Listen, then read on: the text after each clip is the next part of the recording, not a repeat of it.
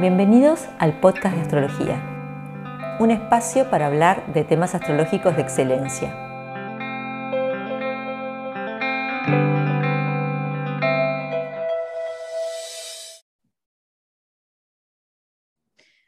Bueno, bienvenidos, bienvenidos aquí. Vamos a hablar con Segundo Ruiz sobre el índice cíclico planetario, poniendo el foco en un tema que a todos nos convoca, que es la bendita pandemia y el bendito Omicron y todas sus variantes.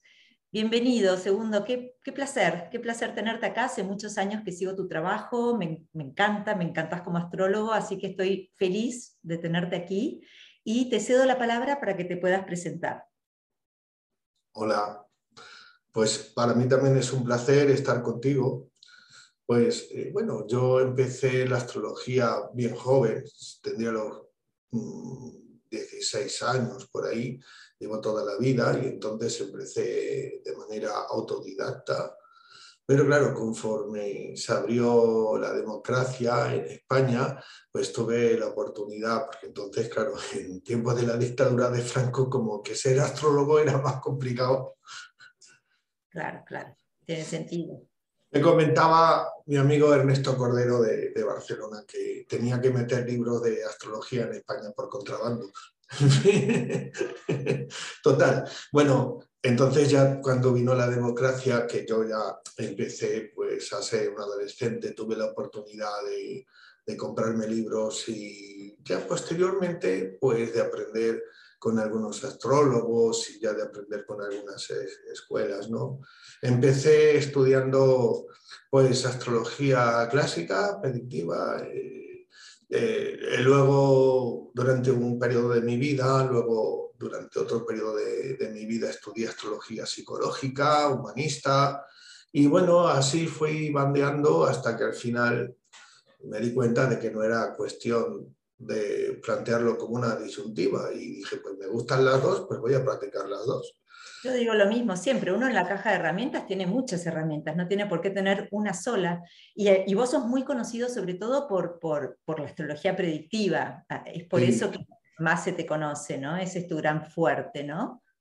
¿No estás de acuerdo? Sí, porque eh, la, la, verdad, aunque me gustan las dos, pero la verdad es que me, con la, la astrología tradicional disfruto más yo a nivel personal, o sea que no sé, me, gusta más.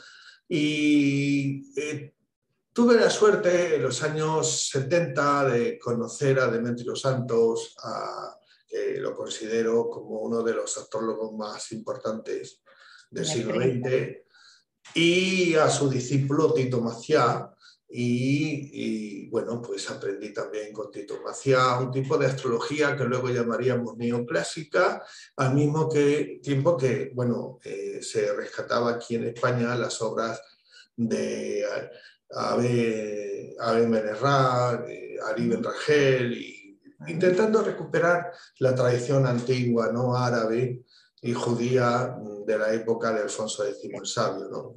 Con la escuela de Sirventa de Tito, pues ahí hicieron un trabajo y pues conecté con la tradición y luego pues seguí estudiando, pues ya pues Guido Bonatti, William Lilly y todos los clásicos, Morín y, y bueno, pues siempre me ha gustado mucho la astrología clásica, predictiva, eh, me gusta predecir, pero luego bueno, siempre el bagaje astrológico que tiene España en términos de, la tradición es una cosa realmente impactante. Impactante, a mí siempre me llama la atención de que no esté más difundido eso en el mundo de habla inglesa porque es realmente tienen tesoros ahí impresionantes. Bueno, te invito, te invito, ¿qué te parece, segundos, a, a, que hables del tema que hoy nos convoca, el del índice cíclico planetario, que es una de tus especialidades, y bueno, vamos a hablar un poquito más de la pandemia, ¿por qué no? Total, ¿qué le hace una mancha más al tigre, no es cierto? Vaya. Bueno, siempre me ha gustado la astrología mundial, porque me gusta analizar pues lo que va a pasar en los países, en las distintas sociedades humanas, en fin.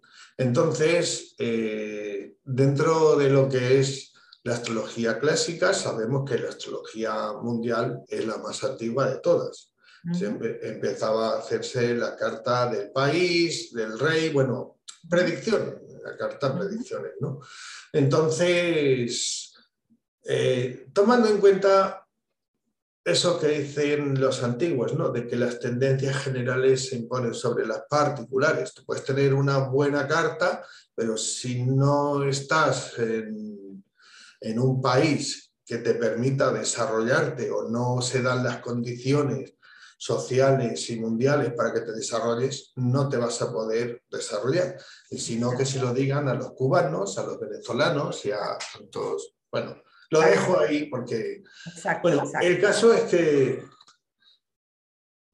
eh, dentro de la astrología mundial, pues eh, antes de analizar cómo le va a ir a un país o, no sé, a una ciudad, eh, se analiza a nivel global. Siempre se parte de lo global a lo más concreto, ¿no? a lo más particular. Se va... Y claro, lo global es cómo nos va a ir a todos Mm, a nivel social y a nivel general, y luego eso ya se aterrizará en los distintos países a través de sus capitales haciendo cartas concretas como las efigias, las cartas de los eclipses, las revoluciones de los años y todo esto. Bien, entonces ya en el pasado, en cuanto se pudo trabajar con la informática y hacer cálculos más elaborados, distintos astrólogos pues intentaron establecer lo que es una medición de las tensiones que se pueden dar basándose sobre todo en las conjunciones de los mm, planetas lentos Urano, Neptuno y Plutón. Sabemos que Urano, Neptuno y Plutón son planetas que en cierta forma eh, trae las grandes crisis, los grandes, los grandes cambios sociales, todos lo sabemos porque no hemos mirado los tránsitos, de hecho los tránsitos son el eslabón que une la astrología personal con la social, y se trata de que analizando los ciclos, los grandes ciclos de estos planetas, porque en la antigüedad se miraba el ciclo de los cronocatores de Júpiter-Saturno, pero ya al incorporar a Urano, Neptuno y Plutón, pues se incorporan los ciclos de estos planetas y entonces se mira cómo nos influye a nivel mundial y eso se mide, o sea, cuando hay más conjunciones y aspectos entre estos planetas, sube la tensión. Me gustaría que enseñarte unos gráficos. Mientras vos mencionas el gráfico, para que se entienda, sería la conjunción entre dos planetas transpersonales, por eso afectan a la sociedad en su conjunto, porque son transpersonales. O aspectos también, ¿eh? no solo cualquier aspecto. Ok, pero la conjunción sería como un inicio y luego se va desarrollando ese inicio, por ejemplo, cuando el planeta que es un poco más rápido llega a la cuadratura o a la oposición, ¿lo tomarías así? Eh, la conjunción siempre es el inicio de un ciclo que se va desarrollando a lo largo de todo el ciclo, de todos los años de, los dos planetas lentos. Normalmente tengo que decir que eh, eh, los ciclos de Urano, Neptuno y Plutón entre sí mismos traen grandes crisis, pero también grandes desafíos para la sociedad, ¿no? Porque luego los los tránsitos entre Urano, Neptuno y Plutón y Saturno, digamos que son oportunidades para sacar provecho y aterrizar la energía de estos tres grandes planetas. Eh, antes de que compartas el gráfico, una duda. Yo, por ejemplo, soy de la generación del 60 y nací con la conjunción Plutón-Urano, ¿no es cierto? Entonces nosotros sabemos que no falta tanto para que eh, eventual... Imagínate que se hace una cuadratura entre Plutón y Urano, ahora. imagínate que sucediera eso, ¿no? Cuando Plutón entre, eh, eh, no importa. Pero vos dirías que esa cuadratura entre Plutón y Urano actual afecta más a las personas que nacieron con la conjunción Plutón-Urano o no? ¿O afecta a todo el mundo por igual? Bueno, pues depende. No, no afecta a todo, a todo el mundo por igual, pero es que ni siquiera en el caso, yo también tengo, porque soy de tu generación, la conjunción de Urano-Plutón en Virgo. Lo que, lo que pasa es que eh, te va a afectar a ti igual que a otras personas. Eh, Depende, porque mm, si tú, por ejemplo, eres Virgo o tienes el ascendente, digamos, en Acuario o en Escorpio, cuyos regentes son estos planetas, o estos planetas son los dominantes de tu carta, pues entonces sí te va a afectar. Ahora, luego, luego el desarrollo del ciclo es algo social. Ok, muy Te pillará a ti y le pillará a todas las personas pero tienes que tener tú a Urano y a Plutón personalizado, porque evidentemente eh, esa tendencia de Urano-Plutón en Virgo nos va a afectar igual a todas las personas que han nacido.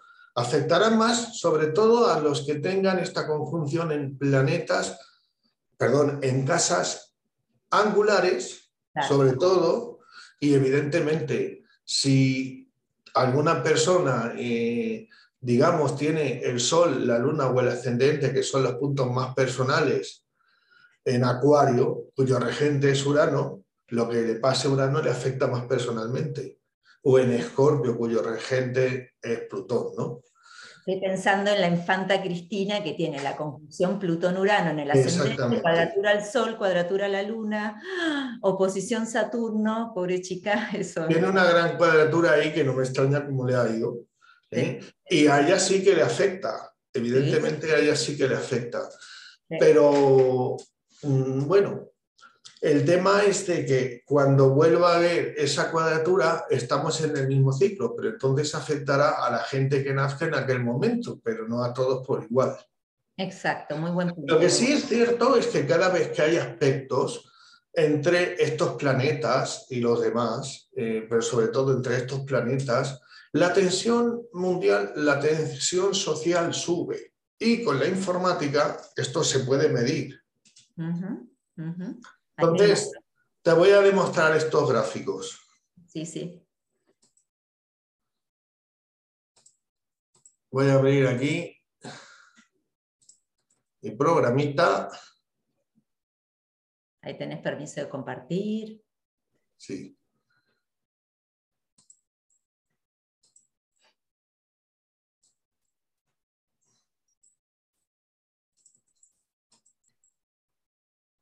Y ya comparto. A ver.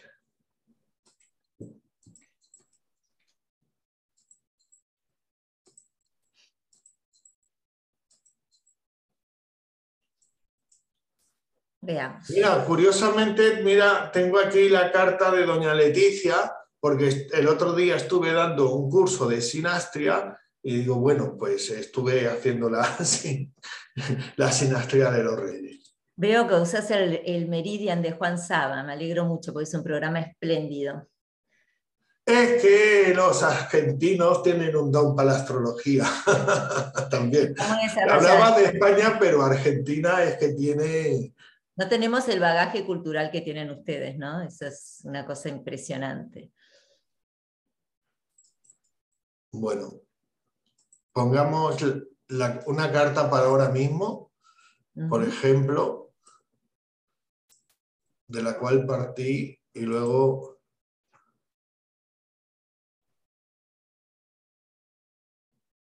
vamos a, vamos a poner el índice cíclico planetario desde la perspectiva geocéntrica. Esto va a ser muy curioso. En principio, solo vamos a añadir a Júpiter, Saturno, Urano, Neptuno y Plutón.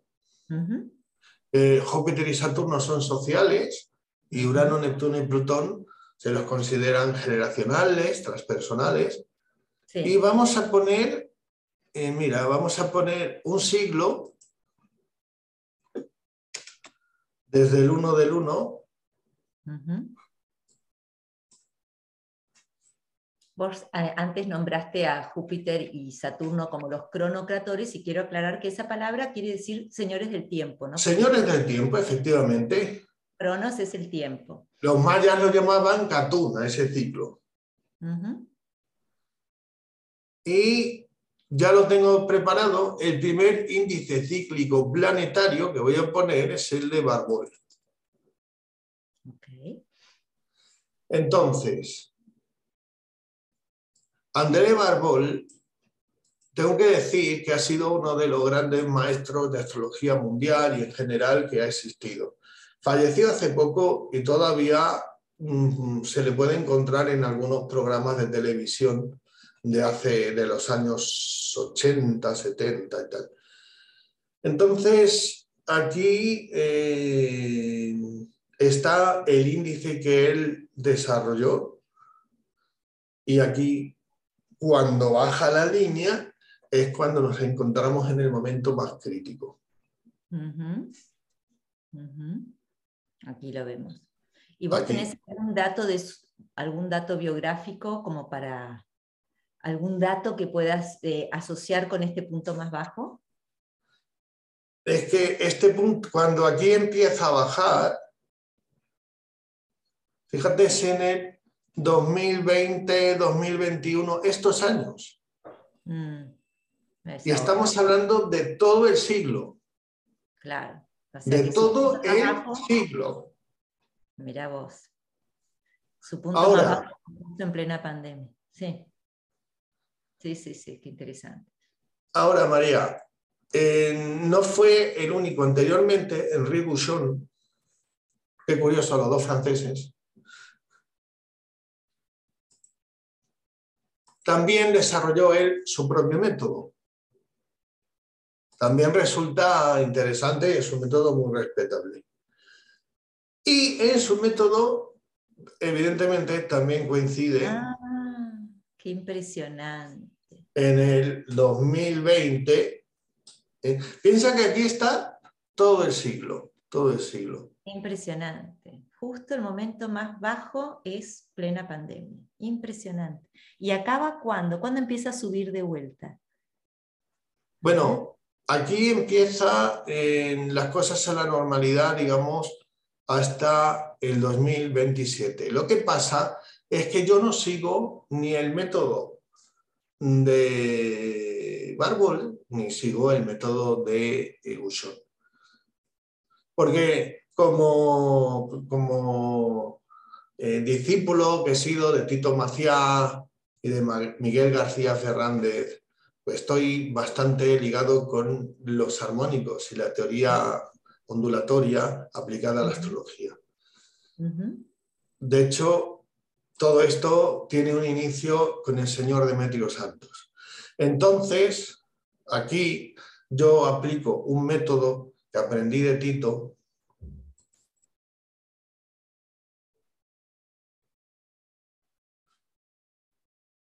Okay. Lo que pasa que aquí tengo preparado también, o sea, estamos viendo todo el año y sabemos que cuando empieza el tema de la pandemia, aquí se puede apreciar el, marzo del 2020. Mm, aparte, vemos que en esta conjunción de Júpiter, Plutón y Saturno se añade Marte como si fuera un disparador. Exacto. Gatilla, gatilla, sí. sí. Entonces digo, bueno, pues vamos a meter también a Marte, ¿no? Sí, buena idea. Entonces incluimos a Marte. Aquí voy a poner 100 años analizando lo mismo, pero este es un método un poco más elaborado porque ya se basa en la teoría armónica. Entonces, para mí es mucho mejor, es como una evolución del método de Barbol y anteriormente del de Bouchon. Suena interesantísimo, yo no lo conozco para nada, pero conozco mucha gente que lo utiliza. Y, hagamos el cálculo a ver qué encontramos.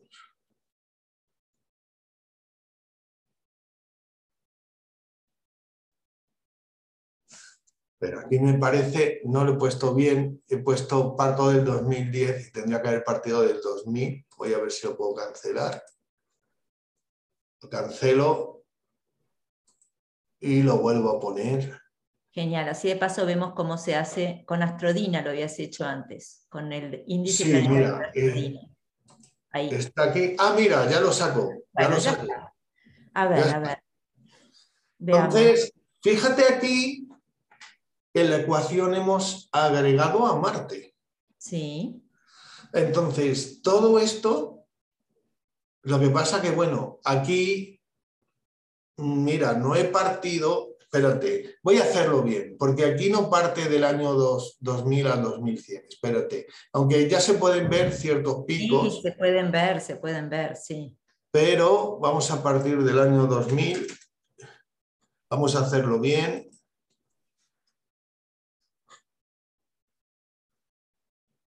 Qué maravilla es este programa Meridian, ¿eh? Es una maravilla. Es el mejor programa del mundo. Es una maravilla, sí. Y lo bueno es que Juan Saba es un señor con una mentalidad muy abierta, muy accesible, inclusiva, y ha permitido que muchos colegas aportemos nuestro granito de arena. Yo me enorgullece decir que he contribuido en algo al desarrollo de este programa, pero también Patricia Kesselman. Eh, totalmente, totalmente. Eh, que es compatriota tuya. Eh, Pepa Sanchís. Sí, sí, sí. Que es compatriota mía. También han ingresado algunas cosas. Bueno, ahora ya sí está todo el siglo XXI. Entonces, si tú te fijas, el pico más alto, incluyendo a Marte, el pico más alto en todo en todo el siglo es aquí, justo aquí. Impresionante.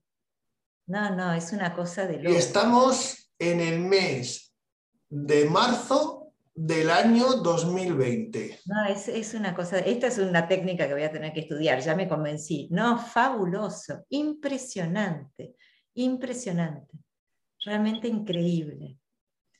Increíble. Entonces, aquí hay muchas cosas me dejaste anonadada.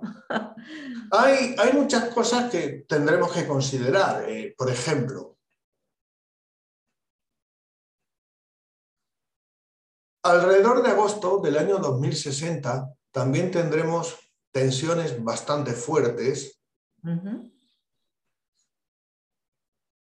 Pero ninguna y en el mes de diciembre del 2080 también, pero no llegarán a esto. Yo me acuerdo que entonces salía a las calles, estaban vacías con el confinamiento, parecía que estuviera en una serie de Netflix. Digo, por favor, sáquenme de esta serie de Netflix que no pinto nada de aquí.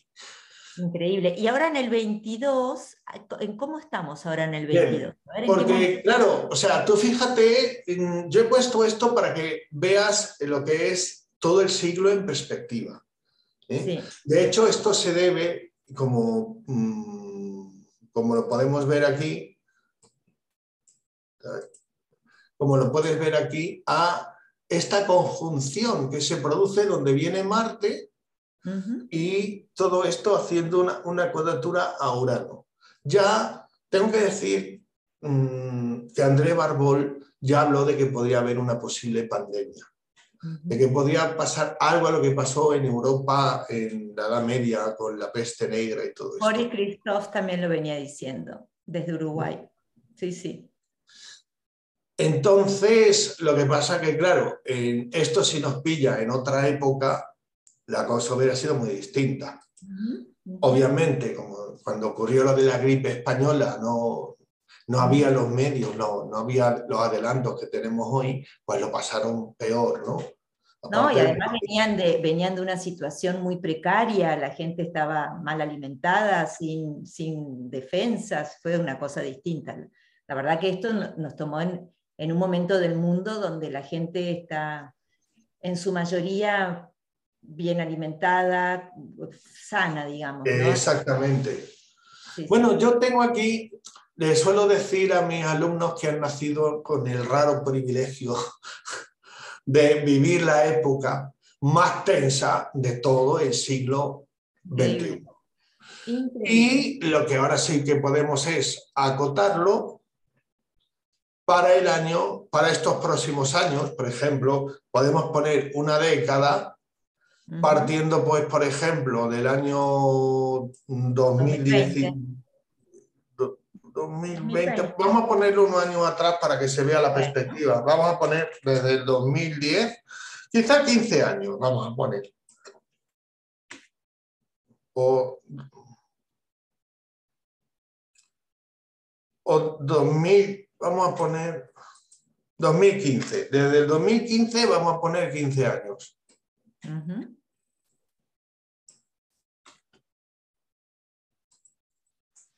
Ahora vamos a acotar el, tiempo, ¿no?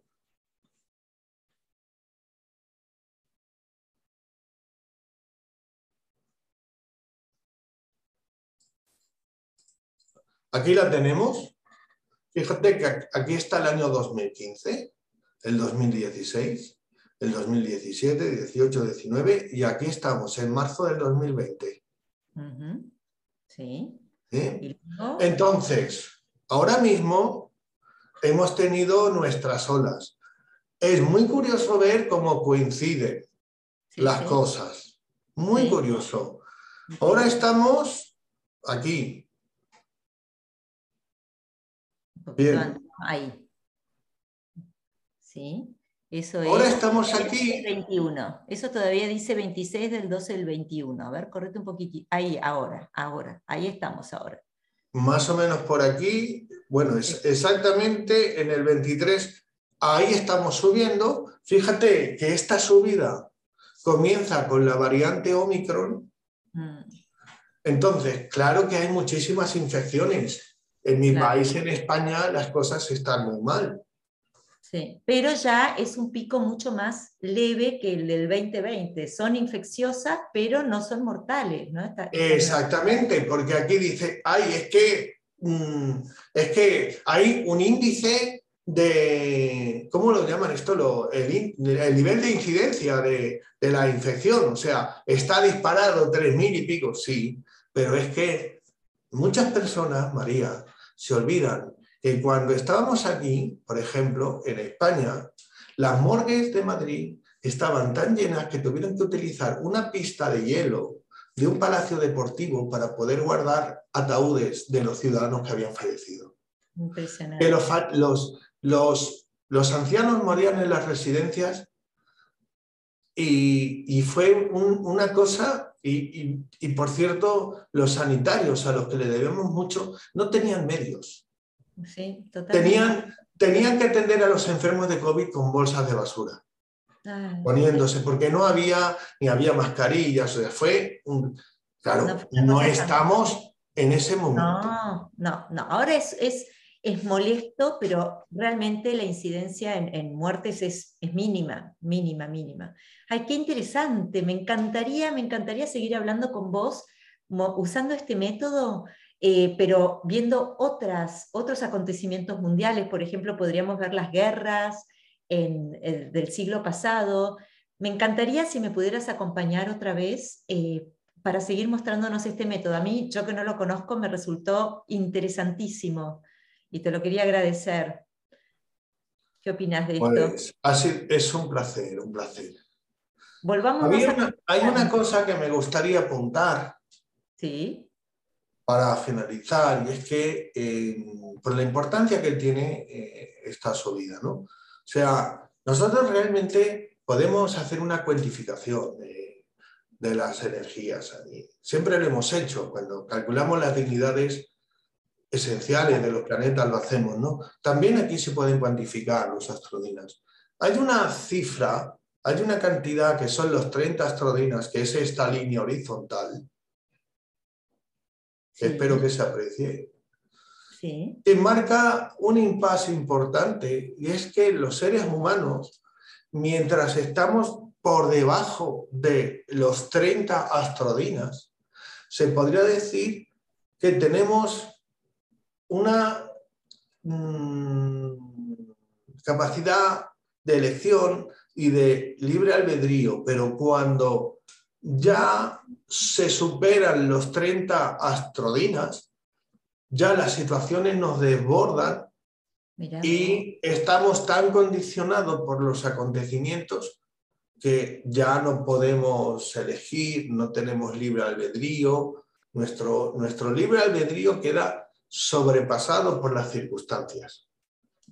Para bien y para mal, porque me decía una alumna, me decía, bueno, esto, ¿qué significa? Que lo que está en nuestra carta no, no se va a cumplir. Vamos a ver, en ese momento ya no se va a cumplir de la misma manera, ya no es lo mismo. ¿Por qué? Porque coincide con un confinamiento. Claro, es la famosa coyuntura, digamos. claro, entonces, si en tu carta está predestinado que te va a atropellar un camión, pues no te va a atropellar porque va a estar encerrada. Exacto. Pero si en tu carta está también que mm, te va a conocer una persona que te puede promocionar mm, profesionalmente, tampoco se va a dar. Pero ¿cuánta gente durante el confinamiento que tiene cuatro, tres, cuatro, cinco planetas en la casa 12 te decía es el mejor momento de mi vida? La coyuntura también te Claro, para esa gente sí, claro. Uno mira una carta con planetas en la casa 12 y dice, bueno, el peor escenario. Y sin embargo, en la pandemia estaban felices porque estaban en su propia salsa, por así decirlo. Así que sí, por, por supuesto, por supuesto. El tema de la coyuntura es fundamental. Es fundamental. A los Sagitarios nos tendrían que indemnizar. Claro, ustedes pobres, sin viajar. Sí, sin viajar, así debe haber sido durísimo. Yo soy luna en Sagitario, así que no me dan las patas para subirme a los aviones y el año pasado fue duro y el anterior también fue duro para eso. Me encantó, me encantó. Segundo, me encantaría volver a repetir esto el mes que viene, si te parece bien. Podríamos ir hacia atrás, ¿no? Por ejemplo, cuando las guerras, cuando el hombre llegó a la luna, eh, cuando cayó el muro, estoy segura que esto debe estar sumamente bien reflejado eh, con este método. Así que si te parece, nos encontramos nuevamente en, un par de semanas para seguir hablando de este método tan, tan apasionante, me encantó. Un placer. Muchísimas gracias. Gracias a ti. Y voy a poner para que todo el mundo lo sepa tus contactos en tus contactos en, al pie del, del video. Muy bien, gracias, muchas gracias.